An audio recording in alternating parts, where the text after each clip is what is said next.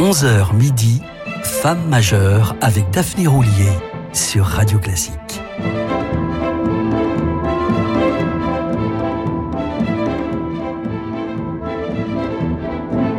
Bonjour à toutes et à tous et bienvenue sur Radio Classique. Si vous nous rejoignez ce dimanche, nous allons continuer d'évoquer la violoncelliste britannique Jacqueline Dupré. Née à Oxford le 26 janvier 1945, la virtuose traversa l'histoire de la musique telle une comète, puisqu'à 26 ans, la musicienne commence déjà à sentir son corps la lâcher. À 28, atteinte d'une sclérose en plaques, que la faculté mit du temps à diagnostiquer, elle se retire définitivement de la scène. Aujourd'hui, un coffret Warner de 23 CD regroupe tous les enregistrements d'origine de Jacqueline Dupré, dont les tout premiers chez EMI, alors qu'elle n'avait que 17 ans.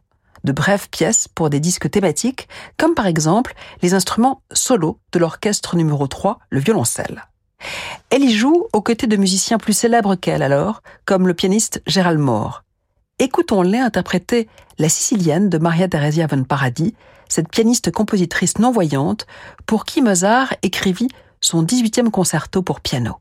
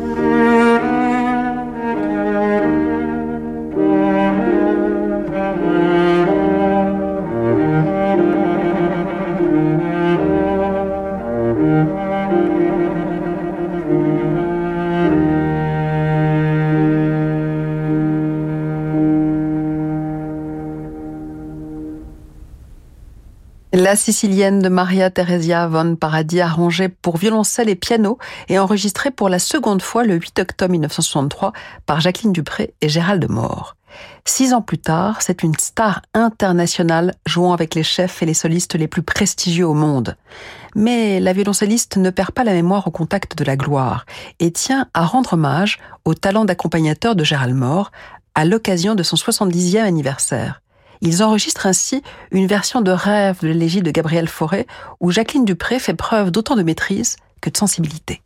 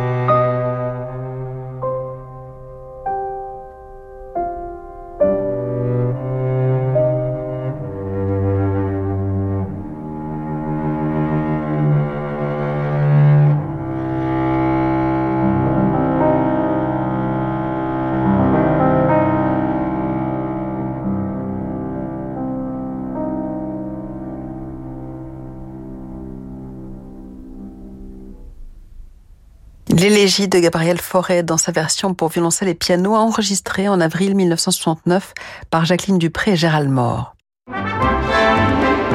Jusqu'à midi, Femme majeure avec Daphné Roulier sur Radio Classique. L'année précédente, Jacqueline Dupré avait créé la Romanza Focello and Orchestra, une œuvre d'une vingtaine de minutes que lui avait dédiée Alexander Goer en lui réservant de longues phrases éloquentes correspondant à son tempérament lyrique. Mais Dupré avait peu d'affinité avec la musique contemporaine, elle la jugeait peu mélodique, pour ne pas dire hideuse et problématique à jouer. Pour élargir le répertoire de son instrument, plus restreint que celui pour piano ou violon, elle exhuma quelques pièces méconnues, comme le concerto pour violoncelle en sol mineur de Jörg Matthias Mohn, disparu en 1750 à l'âge de 33 ans. Ce concerto avait également retenu l'attention d'Arnold Schoenberg, qui en réalisa une transcription, mais Jacqueline Dupré préféra sa version d'origine et l'enregistra avec l'un de ses plus fidèles soutiens, le chef d'orchestre Sir John Barbirolli.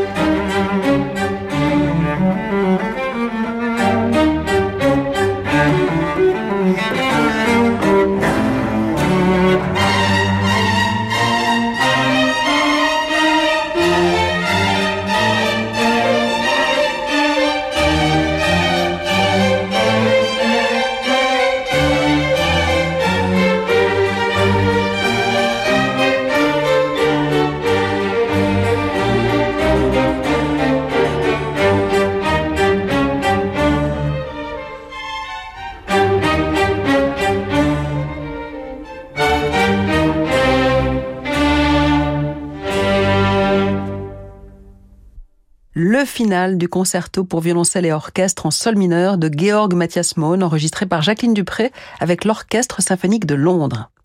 Hier, nous écoutions l'enregistrement de référence du concerto pour violoncelle d'Elgar par Jacqueline Dupré avec Sir John Barbirolli, mais c'est sous la direction d'un autre chef anglais, Sir Malcolm Sargent, que Jacqueline Dupré exécute cette pièce pour la première fois. Nous sommes le 14 août 1962, dans le cadre des fameux BBC Proms de Londres, ce joyau britannique et surtout sa brillante interprétation deviennent dès lors une référence et même un rendez-vous annuel dans l'immense Royal Albert Hall.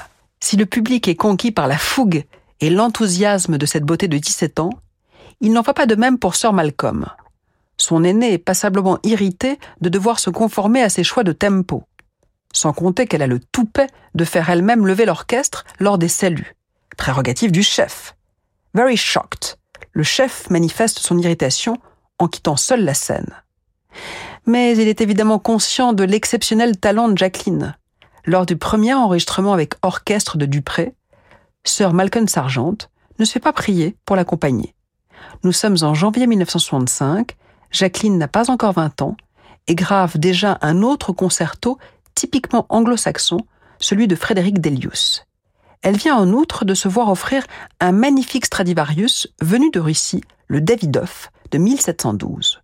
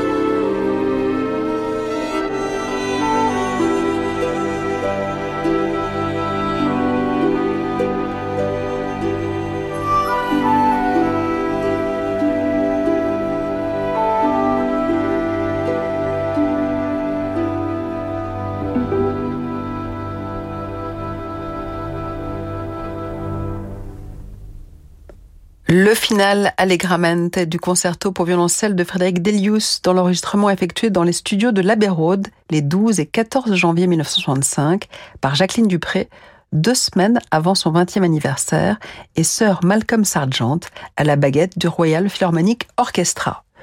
Une pause et l'on retrouve Jacqueline Dupré en compagnie de son époux Daniel Barenboim à la tête du Philharmonique d'Israël pour la rhapsodie hébraïque Kol Nidride de Max Bruch.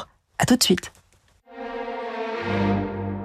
Ce soir, à 21h, l'Orchestre national d'Île-de-France célèbre les audacieux. Britten, Kabalevski, Beethoven, un programme dynamique et vivifiant sous la direction de Stéphanie Childress. L'émotion des concerts, c'est sur Radio Classique.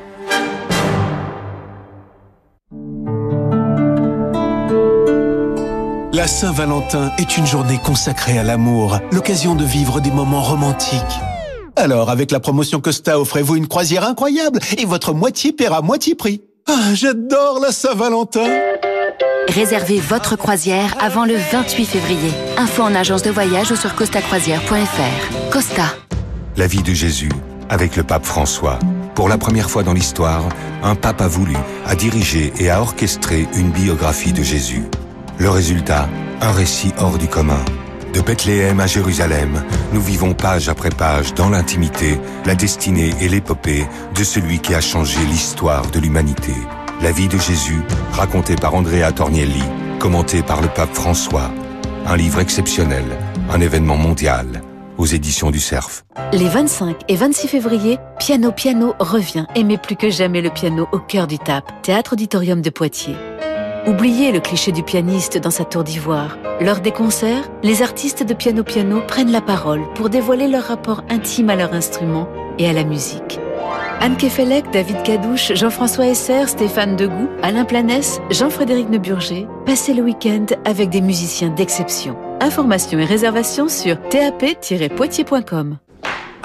Un fauteuil unique de Jean-François Avis, vendu le double de son estimation pour 70 000 euros chez Christie's Paris. Record mondial pour le collier zip de la maison Van Cleef Arpels, vendu à 819 000 euros, soit plus de 4 fois son estimation. Et vous, connaissez-vous la valeur de vos objets? Christie's, première maison de vente aux enchères dans le monde, prépare ses ventes joaillerie et mobilier et objets d'art. Contactez-nous pour des estimations gracieuses partout en France au 01 40 76 85 85.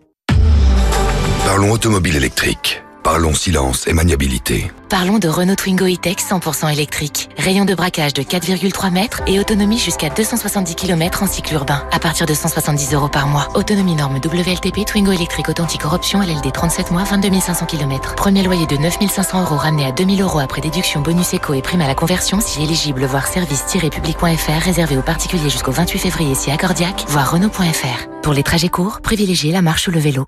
Hurtigruten fête ses 130 ans. 130 ans d'évasion le long des côtes norvégiennes. En 2023, Hurtigruten présente une croisière inédite qui vous emmène encore plus loin vers l'un des joyaux de l'Arctique, le Spitzberg. Sous le soleil de minuit, explorez la dernière terre habitée avant le pôle Nord avec ses phoques, ses rennes et ses ours polaires. Le Spitzberg Express, un voyage hors du temps des fjords de Norvège aux glaciers de l'Arctique. Économisez jusqu'à 1000 euros par personne avant le 14 avril en réservant sur hurtigruten.fr. Offre soumise à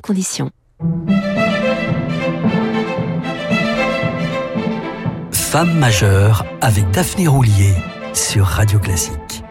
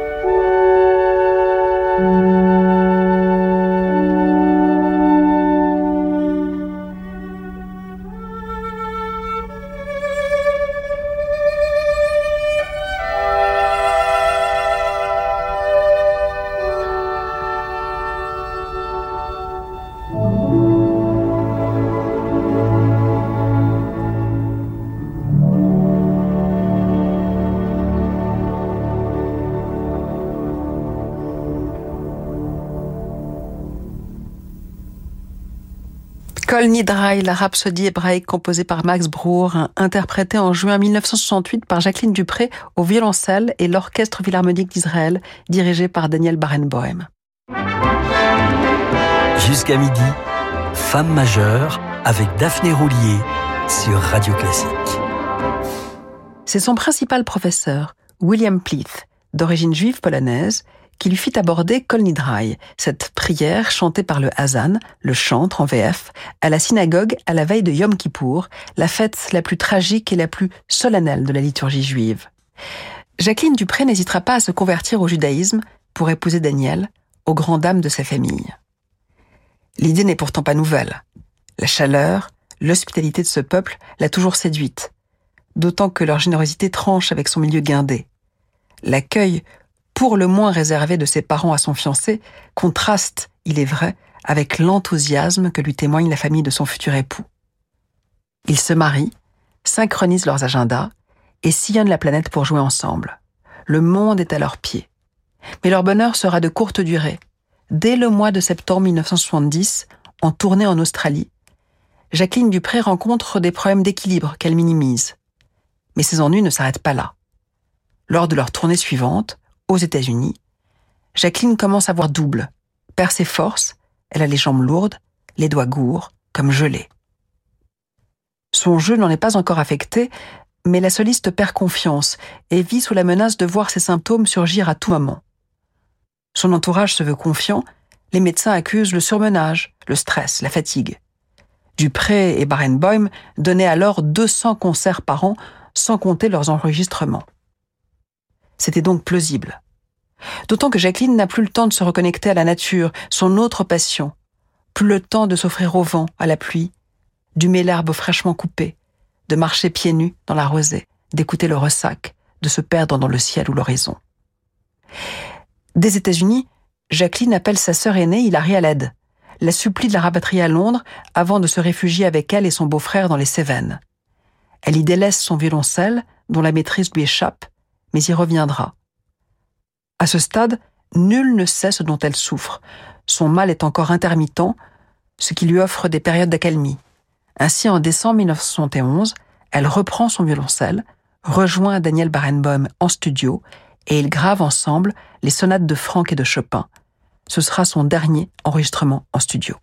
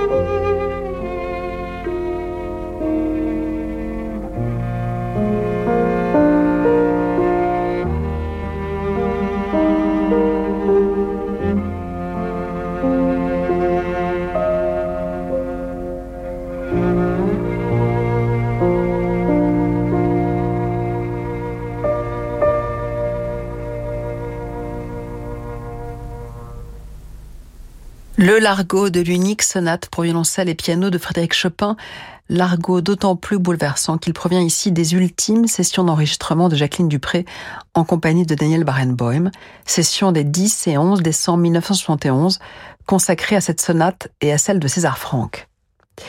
Sa santé ne cesse de décliner, mais les périodes de rémission lui permettent de se produire encore et de donner des concerts mémorables jusqu'en février 1973.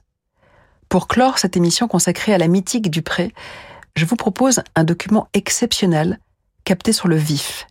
Il s'agit de sa conception d'un de ses concertos favoris, le très romantique concerto pour violoncelle composé par Schumann en 1850, concerto qu'elle a bien sûr enregistré avec son mari au pupitre du New Philharmonia en 1968. Jacqueline Dupré l'a maintes et maintes fois joué en public. Dès le 2 décembre 1962 à Paris, à 17 ans, sous la direction de Jean Martinon, après l'avoir travaillé avec Paul Tortelier, autre grand spécialiste de ce chef-d'œuvre. Elle l'a ensuite interprété dans le monde entier, jusqu'au Conservatoire de Moscou en 1966, devant Rostropovitch, qui s'est exclamé C'est le concerto de Schumann le plus parfait que j'ai jamais entendu. En mars de l'année suivante, elle le donne quatre fois aux États-Unis, avec le Philharmonique de New York, dirigé par Leonard Bernstein, et l'orchestre lui-même a décidé de publier cette inoubliable interprétation.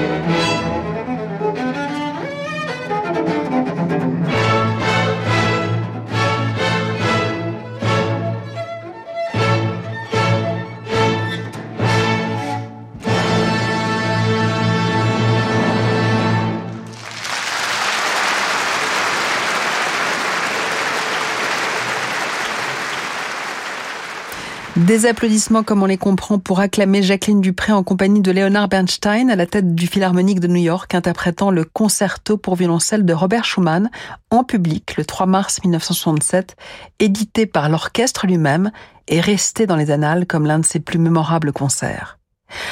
Nous avons pu apprécier toute la fougue de ces musiciens dans ce final noté très animé.